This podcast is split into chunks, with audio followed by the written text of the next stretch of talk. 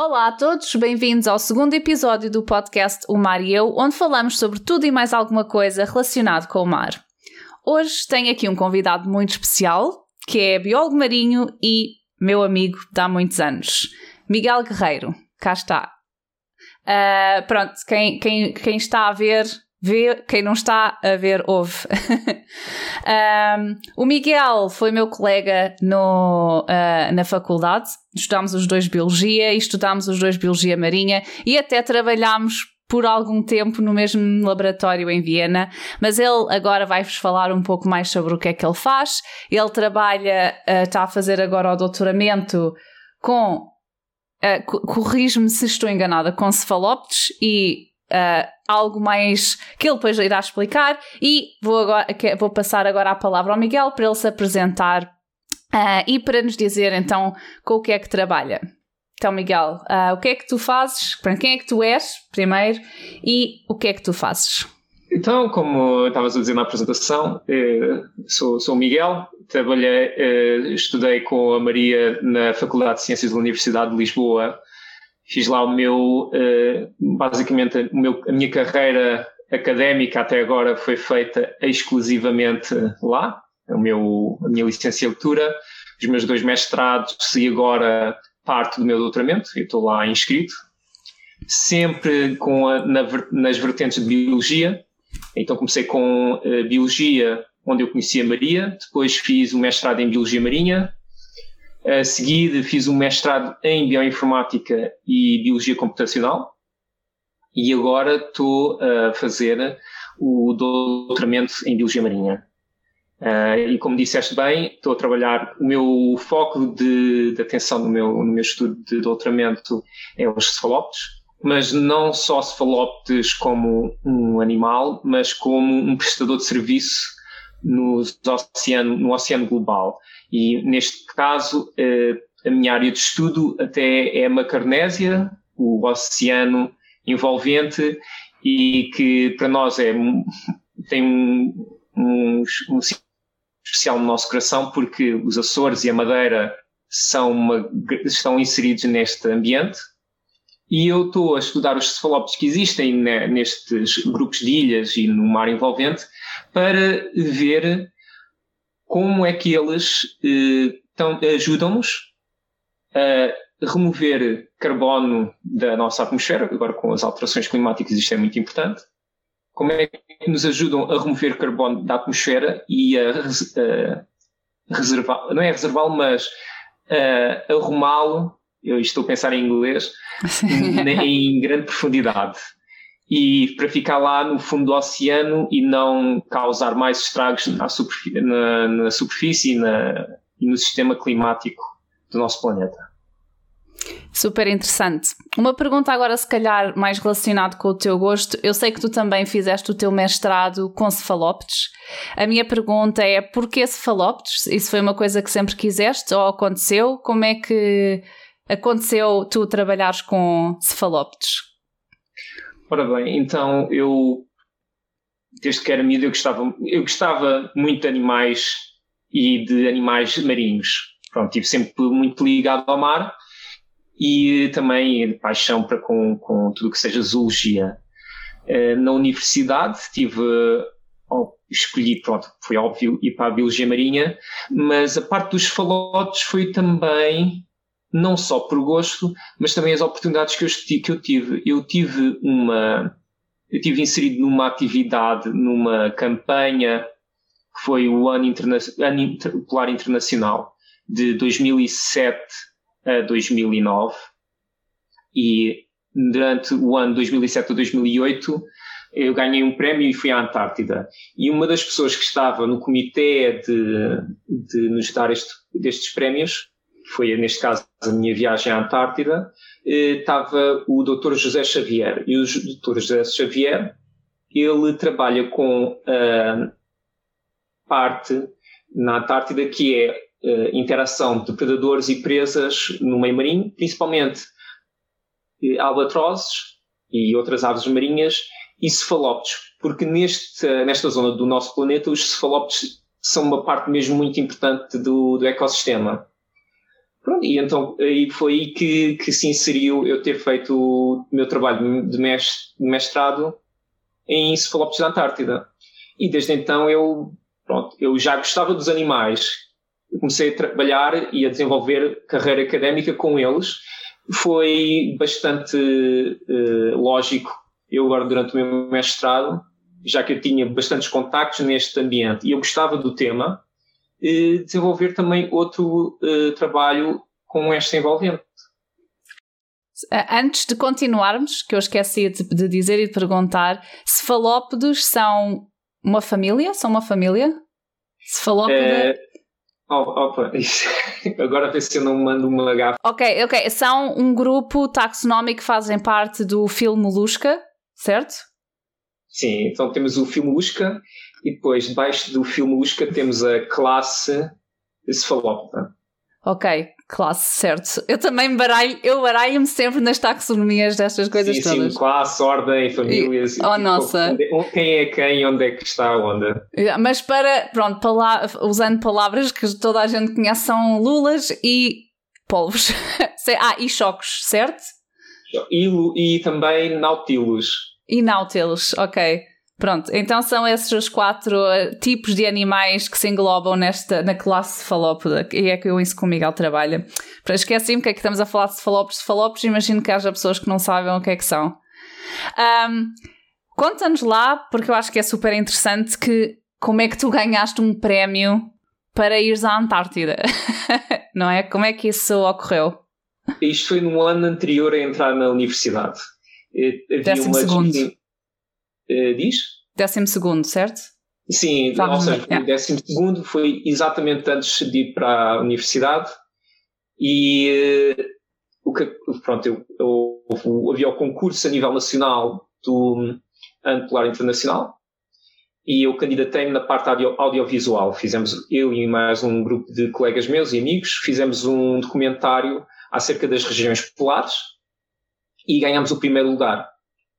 E foi aí que ganhámos o prémio para ir. A, o prémio, o primeiro prémio era ir à Antártida. E na Antártida tivemos uma semana na Antártida e uma semana foi só para viajar de, da civilização para a Antártida e de volta. Uau! Isso é inespectável. Vocês tiveram a maior parte do tempo no barco ou tiveste uma semana a ir até lá e uma semana no barco? Ou, não, ou como é que foi? Então foi, demorámos três dias a chegar, três a quatro dias a chegar até à Península Antártica, uhum. ou perto da Península Antártica, porque a primeira paragem foi na ilha Elephant. Uhum. Uh, depois tivemos uma semana a viajar dentro, sempre na costa e nos arquipélagos na, ao pé da costa da Península Antártica. E no final dessa semana chegámos novamente à civilização e demorámos 3 a 4 dias a chegar novamente a, a Portugal. E foi, e foi essa viagem que te, que, que te fez querer ir para a Biologia Marinha ou tu já tinhas na ideia ir para a Biologia antes disso? Não, eu já tinha, já tinha ideia para ir para a Biologia Marinha. Okay. Já desde muito cedo que eu queria ir para a Biologia Marinha. Já era desde criança que eu sabia que era qualquer coisa com animais, uhum. zoologia ou paleontologia, até paleontologia foi, pronto, toda a gente com o Jurassic Park, metade dos miúdos naquela altura era paleontólogo. Eu eh, evolui de paleontologia para a biologia marinha e também devido a, à envolvente uh, que, eu, que eu tinha, pronto, eu vivo, uh, vivia quando era jovem em ao lado da costa, na zona da Costa Caparica, que fica um, um par de centenas de metros da, da linha da, da, da, praia, e então uma coisa levou à outra. Eu já sabia, eu, eu tenho a certeza, para aí, quando tinha 10 anos já sabia que ia para a Biologia Marinha. 10 anos, mais ou menos. Esta quando... viagem. Sim. Diz, diz. Não, é só dizer que acho que foi também mais ou menos nessa altura que eu comecei a dizer que queria ser bióloga marinha sim, 10 anos, quando eu comecei a perceber que isso era uma profissão que existia, alguns. Foi mais ou menos também. Mas essa viagem, ias dizer, desculpa, sim. E esta viagem que eu fiz à Antártida foi uh, já depois de me ter candidatado à universidade que eu ganhei. Ah, okay. E eu fiz, eu fiz no inverno de 2007, 2008. Ou seja, tá, foi durante a altura dos exames de primeira fase, até que estava em, estava em viagem e depois quando voltei só consegui fazer um par deles em primeira fase e o resto tive que fazer tudo a segunda fase. Então, o Miguel trabalhou no mesmo laboratório onde eu fiz o meu doutoramento como o bioinformático do laboratório. Fez lá a tese de mestrado em Viena, também na Áustria, e depois conseguiu a posição, abriram uma posição para um bioinformático que o Miguel conseguiu, porque ele também fez uma. Foi mestrado em bioinformática ou foi pós-graduação? Foi mestrado. Mestrado. Mestrado. Okay. Pós-graduação seria sem tese. Exato, fizeste dois anos, está tá certo. Porquê é que porque tu tens dois mestrados, portanto tens Ecologia Marinha e Bioinformática. Porquê é que tu escolheste fazer um segundo mestrado? Então, na altura, eu acabei um mestrado em Biologia Marinha e tive a candidatar-me a vários trabalhos de Biologia Marinha, em institutos de pesca, em eh, consultorias, e também a, a doutoramentos fora eh, do, de Portugal e dentro de Portugal. Fiz várias candidaturas. E notei que muita destas candidaturas dependiam de proficiência, ou seja, de conhecimentos vastos em programação, em linguagem de R, por exemplo, ou conhecimentos aprofundados em, em bioinformática que eu não tinha. E então eh, passaram-se um par de anos e, e, o que eu fiz foi, pronto, vou fazer uma, uma, uh, um mestrado em Bioinformática e Biologia Computacional para reforçar esta componente da minha formação académica, minha parte curricular. E uh, pronto, eu fiz a parte de curricular na Faculdade de Ciências e depois a parte de tese fui fazer na, no teu laboratório, na, na altura, o nosso laboratório, em Viena, e eh, aí depois desenvolvi a tese e finalizei a, o grau de, de mestre aí. E agora estás a usar uh, essas, isso tudo que aprendeste na tua, no teu doutoramento, não é? Porque o teu, teu doutoramento é muito interessante, porque uh, pronto, eu sei o que é que é e combina um bocado bioinformática com a parte mais da ecologia e da biologia que nós estamos habituados a ver, uh, pronto, e a ouvir falar.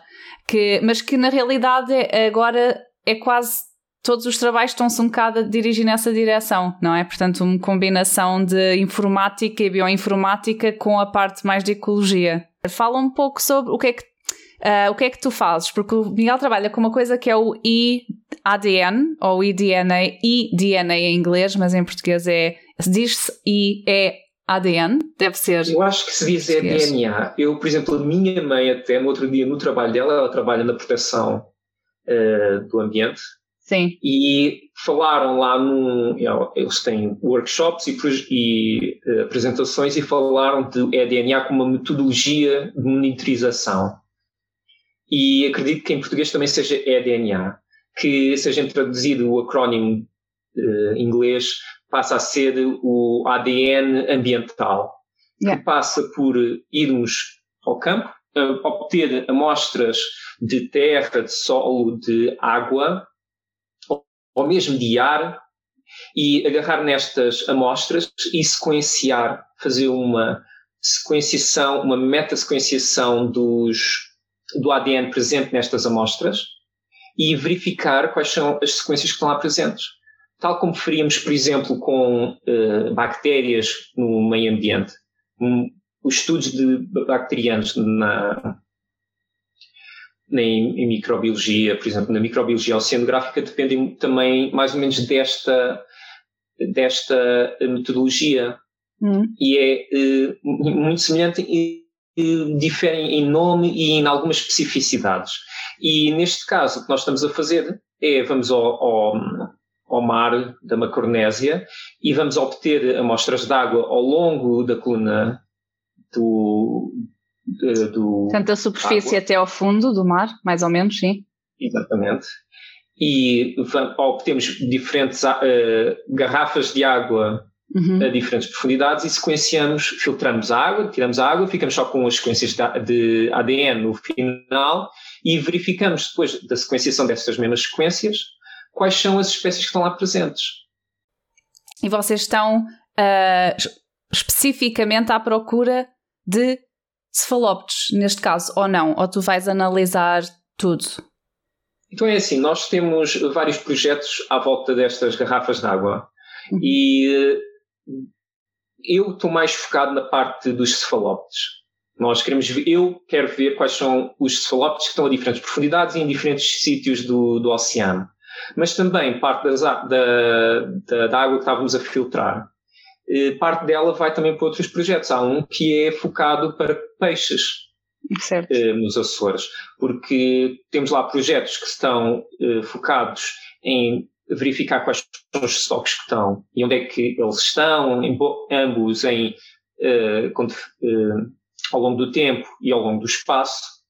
E estes dois grupos são os que têm mais interesse para, no, para o nosso grupo de trabalho. Mas podemos também, e há muitos estudos até agora que são principalmente focados uh, com cetáceos. Por exemplo, antes fazia-se, usava-se uma, uma uma seta de uma besta e obtinha-se um pedaço de tecido das baleias para se Sim. verificar a sequência de, para sequenciar e ver qual é que era o DNA do, do animal, para verificar a espécie, população e mesmo indivíduo algumas vezes. E agora, simplesmente, vamos lá, apanhamos um, um, um pedaço de água por onde a baleia passou, ou por onde até o grupo de baleias passou, e podemos desta maneira verificar um monte de informação, não só um só animal, mas vários animais. É, e, é mesmo, fascinante. Sim, e, e, pode mesmo, por exemplo, verificar até dieta se passarmos pelo, por um evento em que elas, por exemplo, estejam a, a alimentar-se ou o, o outro extremo da, da, da, do mesmo processo, que é estejam a defecar e a gente passa com um pedaço de água e verificamos quais são os animais que elas ingeriram.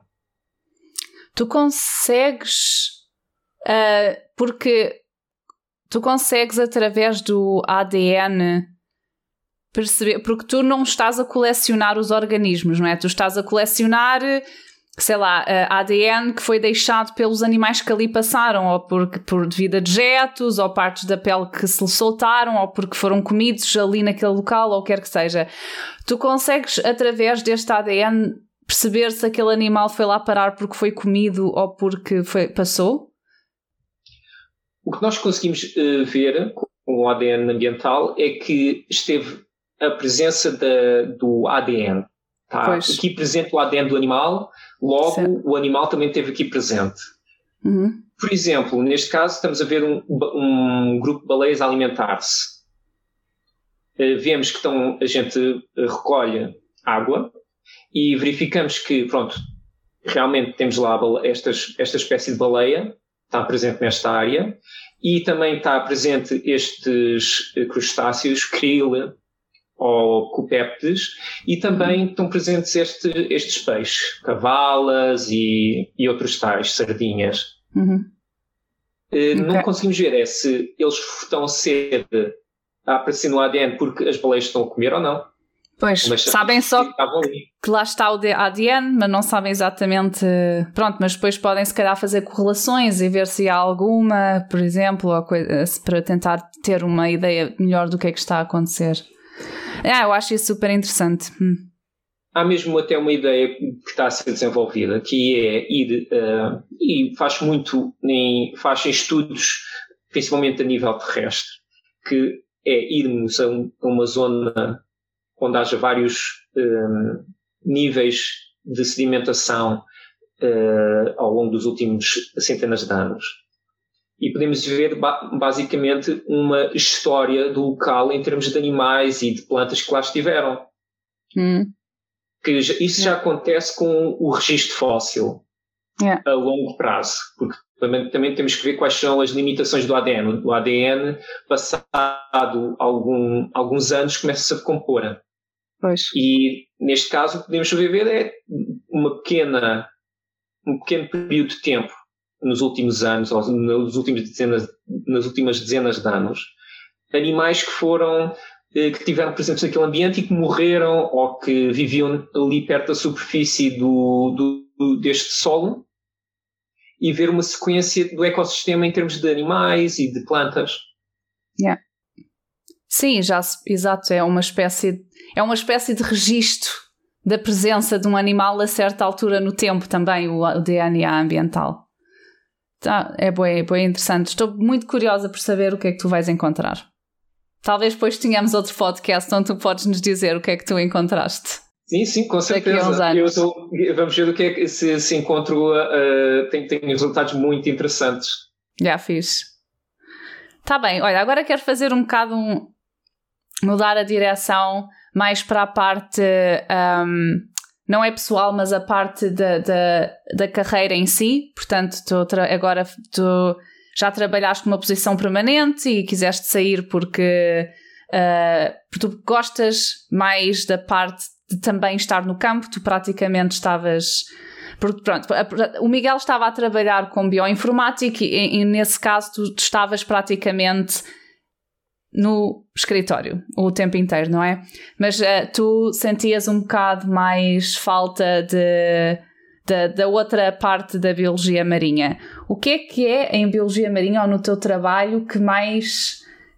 Pode ser no teu trabalho específico ou biologia marinha no geral, o que é que te fascina mais ou o que é que uh, tu gostas mais neste emprego? Porque é que, por exemplo, porque é que quiseste mudar? Pode ser um, esse, podes usar isso como um exemplo, mas ou também, no geral, o que é que te faz feliz ou o que é que te faz gostar deste emprego? Eu já expliquei antes uh, a outras pessoas uh, porque é que eu decidi ir para um, para um trabalho. Pronto, é que antes estava a trabalhar como técnico e era muito mais seguro. O trabalho era muito mais seguro, não havia. Instabilidade em termos de salarial. Eu tinha aquele salário, tinha aquele trabalho, pronto, estava garantido mês a mês, desde que eu não destruísse o laboratório e que não fizesse asneira e que não fosse um psicopata, pronto, estava, pronto, estava assegurado ao final do mês. Ainda bem que não eras um psicopata. Sim, desculpa disso. Eu só tinha que prestar o, o, serviço. Pronto, os meus colegas vinham, aproximavam-se de mim, pediam-me um, um, serviço, eu prestava o serviço, pronto. Isso era uh, o, o contrato que eu tinha. E daí que recebia o dinheiro. Agora, com a minha situação, a atual situação, é muito mais instável. Uh, daqui a uns anos eu vou ter que estar à procura de outro contrato, depois este finaliza e vou ter que começar outro e depois a seguir vai ser outro e sempre assim. Ou seja, vou estar à caça de, de contratos uns atrás dos outros, enquanto que antes era muito mais seguro. Mas havia um problema para mim que não era só estar no escritório, que pronto, agora a gente está no Covid. Pois. Há, há estamos no escritório há um ano, quase. Yeah. Uh, mas não é só isso, mas também a parte de tu teres o teu próprio projeto. Tu tens uma ideia que tu desenvolves tu, tu tens, que basicamente tu tens controle sobre ela não total, mas tens muito mais controle sobre a tua ideia. Tu estás a. tens uma ideia que acompanhas de início ao fim, que eu não tinha antes. Eu simplesmente antes as pessoas vinham lá, os meus colegas iam ter comigo e diziam: Olha, eu tenho este problema, como é que eu resolvo? E pronto, que é muito interessante. Eu gosto, pronto, era um desafio que eles diziam: Olha, tenho, tenho, eh, eu ponho-te este desafio, como é que o resolves? E eu, pronto, fazia aquela prim primeira investigação, pronto, uh, caracterizar o problema, procurar eh, pontos onde pode-se encontrar a solução e, no final, dar o, o produto que era um algoritmo ou um programa que gerava depois o, os dados que queriam. Mas agora não, eu tenho problemas que vão aparecendo, que têm uma ideia por trás, que eu posso também eh, moldar. Isso é, um, para mim, é o principal motivo pelo qual eu decidi mudar de, de de trabalho, mudar de a minha carreira, porque isso é o que mais me interessa, é ter uma ideia eh, que guia as, os vários desafios que eu tenho e que vai moldando o, o trajeto do que eu estou a investigar ou do que Sim, eu estou a trabalhar. Yeah, eu entendo perfeitamente. Pronto, para quem não sabe, eu também trabalhei como técnica, não era bioinformática, mas era de laboratório, nesse mesmo laboratório, no, num, um ano antes de eu começar o meu doutoramento, e é completamente diferente tu fazeres tarefas para pessoas que vêm de vez em quando e te pedem tarefas, ou teres o teu próprio projeto que tu desenvolves, não é? Tipo o teu bebê, tu desenvolves e mais ou menos fazes o que queres. É, é, não tem nada a ver, é uma sensação e é uma motivação completamente diferente, sem, Sim, sem eu, dúvida. Eu, eu, é exatamente o que estás a dizer. É, por isso eu sei bem também o que isso é. Tá bem, olha, uh, quero fazer-te assim uma última pergunta, só assim, tipo, mais na brincadeira. Qual é que é um, um fun fact ou um facto engraçado eh, que tu achas super fascinante sobre cefalópodes? Pode ser polvos ou choques, uma coisa que tu achas que é assim, que achas que o pessoal vai eh, gostar de saber? Eu posso, ah, da myriade que eu, que eu sei, eu normalmente uso um que é sobre o, o, o trabalho que eu fiz antes na Antártida. Então, eu estava a estudar eh, albatrozes errantes. Os albatrozes errantes é a maior ave marinha voadora do nosso planeta. Tem 3 metros e tal de envergadura de asa e aquilo parece mais quase um parapente a voar. E eles alimentam-se de lulas e de cefalópodes. Uma grande parte da dieta deles é cefalópodes. Só que se a gente for ver os cefalópodes que, que os albatrossos se alimentam, existem alguns deles que, são, que pesam 20 quilos e que vivem mil metros de profundidade. Como é que isso acontece? Isso é uma, uma das grandes questões a, a que está a ser desenvolvida. Não se sabe. Não se sabe bem. Há, vários, há, há, há várias teorias e não se sabe, não se sabe quantificar totalmente quais é aquelas que estão mais certas ou mais erradas. Okay. Mas, a, mas a teoria que está mais, mais à frente, ou que diria mais provável, e que já foi verificado, tipo, já, já se viu indícios de que é o mais provável, que é as lulas gigantes, quando morrem, não afundam. Hum as lulas gigantes vêm a ter à superfície quando morrem. E algumas espécies de, de, lulas, quando morrem, vêm à superfície. Daí que às vezes já há aqueles arrojamentos na costa de, de lulas gigantes, como, como, já houve também em Troia há uns anos atrás, que até o meu supervisor, o Rui Rosa, eh, trabalhou nesse exemplar. E também há uns tempos, outro, há uns 5 ou 7 anos atrás, houve outra lula em Sesimbra, uma outra lula gigante a dar à costa em Sesimbra que elas morrem, vêm à superfície e depois vêm dar à costa ou bate, uh, ficam ali a flutuar até darem à costa e isso é a minoria. A maioria é ficam a flutuar até que um albatroz ou outro animal qualquer vá lá e tire-lhes um naco. Pois. Ah, ah, na costa portuguesa há muitas lulas gigantes? Não se sabe. Não se sabe, ok. Não olhem para baixo, pessoal. quando forem nadar no mar. mas há lulas gigantes, há de certeza. Mas, é, mas é a, a, boa profundidade, não? É? Elas não vêm muito, muito perto da costa, pois não? Se estiverem vivas. É assim, elas andam, eu diria que elas andam aí à volta dos mil metros de profundidade. Yeah. Isto sou eu, eu não, pronto, eu não sou eu não diria que eu sou o expert das, das luvas gigantes de, de, dali da costa portuguesa. Isso uhum. tens o meu supervisor, que ele sabe muito mais do que eu, até trabalhou com elas. Yeah. Agora, tudo indica que há ali sítios que são bons candidatos para tal. É daí que temos o Canhão da Nazaré, por exemplo, que desce até mil e tal metros de profundidade a uns quantas centenas de metros da costa. Yeah. E a mesma coisa Mas... para Sesimbra. Mas não é, mas é muito raro ver elas vivas, não é? É raríssimo encontrar luas gigantes raro. vivas. Extremamente à volta raro. do mundo inteiro, certo? Não é só Sim. aqui em Portugal. A nível mundial, temos a primeira observação foi há 2015 para aí. Yeah. Foi a primeira observação in situ, ou seja, com os seres humanos foram até ao local onde elas vivem e elas vieram, vieram ter connosco. Foi há, em 2015 com, com o Bodera. Sim, o Kubodera, um, um cientista japonês que é um, é um crânio em lulas gigantes. Uhum. E no Japão, também, cá está, o Kubodera é japonês. No Japão há uma baía em que elas vão lá dar muitas vezes vivas ainda, mas já, já quase a morrer. Ah, ok. Já não estão bem de saúde então, quando lá vêm cá parar acima. Não, já estão, já estão, é, já estão na fase final, que é provavelmente onde é, é, o momento em que elas vêm à superfície, eh, já estão a morrer e aparecem à superfície e neste caso aparecem naquela baía. Essa lula que vem parar, a, essa lula que foi vista pela primeira vez em 2015, disseste? Ou 2005, já não sei. Foi, era a lula colossal ou era a lula gigante ou a colossal? É que há duas, já não vale, já não, é que há, há várias lulas boeda grandes. Essa é, a... é, é, é Arquitetos que é a segunda maior em volume, mas é a maior em comprimento. Que é gigante essa? Sim, é gigante e... que há cá em Portugal. Ah, ok. E a, e a colossal? É colossal, só há na Antártida. No... Ah, ok. É mais rara.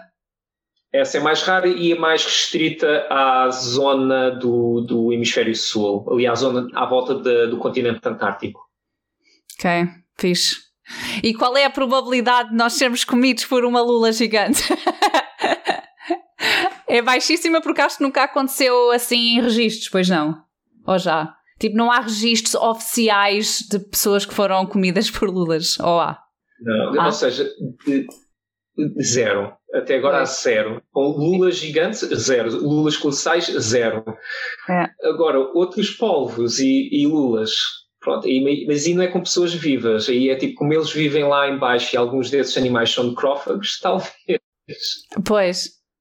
Sim, aliás, os polvos uh, pequeninos às vezes até são mais perigosos, para já porque lulas gigantes para tu a veres vivas têm, têm que ser a uma profundidade que o ser humano geralmente não vai, ou nunca vai, a não ser dentro de um, sub, de um, de um submarino. Uh, mas é, são os, os, os polvos, às vezes se a pessoa não tiver cuidado, os mergulhadores eles gostam de se agarrar à, à máscara e tentam tirar assim o tubo e mais não sei o quê. Por isso não chateiem os polvos, pessoal. Cuidado. Mas mais perigoso, mais perigoso que isso é os polvos, por exemplo, o polvo venenoso dos. Uh... Ring, Blue, Blue Ring Octopus, uh, dos, dos anéis azuis, mas que só existe, obviamente, na Austrália, onde existem todos os animais venenosos do mundo. Acho que é só na Austrália que existe. Esse não é o animal mais venenoso do mundo. Não, acho que não é considerado, não é mesmo, até mais venenoso do que a alforreca. Eu acho que. Eu acho que. Eu acho que a alforreca, uma, uma cubozoa. A box. É, é que eu, eu sempre que vejo. São, esses dois estão meio empatados. É um polvo que é o polvo do. É um polvo muito bonito. Só é um polvo muito pequenino que cabe na palma da mão uh, que é raríssimo, pelo que eu ouvi dizer, que só existe mesmo na costa na Austrália, mas que se tu tocar. É, é, é, é a pele ou é, o, ou é a mordida que é venenosa? É a mordida, é as ah. glândulas ah. salivares. Okay. Eles mordem e depois uh, injetam, quando, quando, mordem, injetam e a saliva deles, uma das salivas deles que tem é extremamente venenosa. É. Portanto, é preciso ter cuidado quando estamos a brincar, não é? Que não se deve brincar com animais uh, selvagens, porque não só pelo bem deles, mas pelo nosso também, nunca se sabe. Sim. Pronto. Eles podem não entender a brincadeira. Eles podem, de certeza que geralmente não hão de entender. Muito bem. Está bem, Miguel, olha, muito obrigada por veres aqui falar. Nada, então. Tu não tens social media, eu ia te dizer que se quiseres pôr aí Twitter. Um... Eu tenho Twitter e ah. estou a desenvolver o meu YouTube. Eu, se conseguires pôr aqui, ou depois dizeres uma parte, eu tenho um canal no YouTube que é o Ecological. Eu vou pôr nas descrições do, do podcast e também no, no YouTube. E é isso. Obrigada, Miguel, por vires. Obrigada a vocês por ouvirem. Uh, se quem me está a ouvir, eu tenho. Este, isto também está a ser gravado, portanto, visualmente, a nossa conversa online no canal YouTube O Mar e Eu, portanto, com o mesmo nome do podcast. Se quiserem ir lá ver, façam favor. E pronto, é isto. Uh, muito obrigada por ouvirem e verem, e até à próxima.